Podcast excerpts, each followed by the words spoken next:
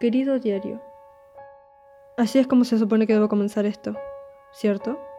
Nunca he mantenido un diario antes, ni quiero hacerlo. Pero el hospital dijo que debo hacerlo como parte de mi plan de tratamiento. Gracioso. Déjame rebobinar un poco. Siempre he tenido sobrepeso, desde que era un infante. Asistí a una escuela cristiana estricta y afortunadamente nunca fui víctima de bullying debido a esto. Pero siempre puedes notar a los demás niños mirándote. Empeoró a medida que crecía. Simplemente parecía que me extendía hacia todas las direcciones, excepto hacia las que quería. Así que no solo soy gorda, sino que también muy baja. Te has de imaginar que esto no le hizo bien a mi autoestima. Por culpa de mi peso, siempre he odiado las clases de educación física.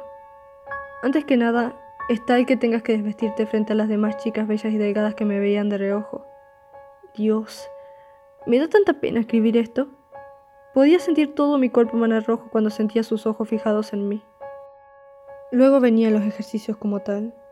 Me daban dolores en el pecho terribles y no podía correr más de 100 metros, y ni siquiera intentaba los deportes en equipo, aunque nadie me elegía de todas formas. Probé dietas, todas las dietas que te puedas imaginar.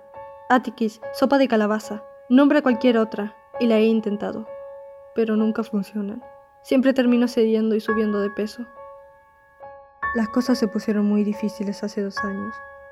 Empecé a tener dolores de pecho fuertes y me llevaron al hospital en un apuro.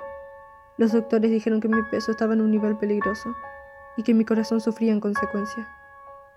Tuve que cambiar mis hábitos. Mis papás me rogaron que lo hiciera.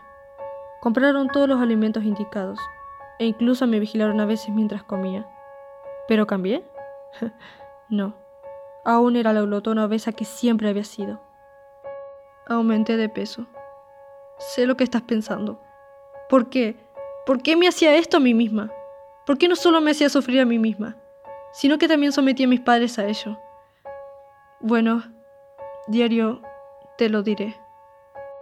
Es porque tengo cero autocontrol, obviamente. Joder. Me odio. Puedo sentir mis rollos de grasa. Odio ir de compras por ropa. Nada de mi talla.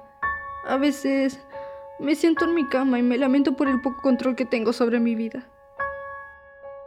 20 de marzo de 2015. Lo siento, diario. Olvidé poner la fecha la última vez, pero han pasado casi tres semanas.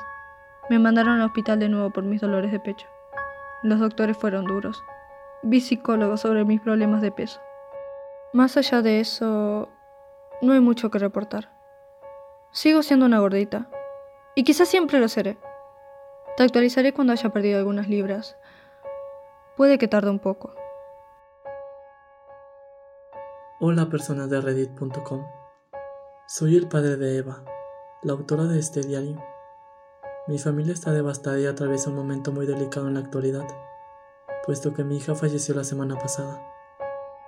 Eva padeció anorexia nerviosa por muchos años. Al final, su corazón ya no pudo lidiar con ello y se rindió. Me es claro al leer su diario, el cual no supe que había tenido hasta que tuve la oportunidad de revisar su habitación, que Eva también desarrolló un trastorno dismórfico corporal severo, haciéndola creer que tenía sobrepeso. Pesó 27 kilos exactamente cuando murió. Fue una decisión difícil, pero quise publicar su diario para que otros que sufren de este trastorno o conocen a alguien que lo haga, sepan lo que es. A veces, los árboles no te permiten contemplar el bosque en su totalidad,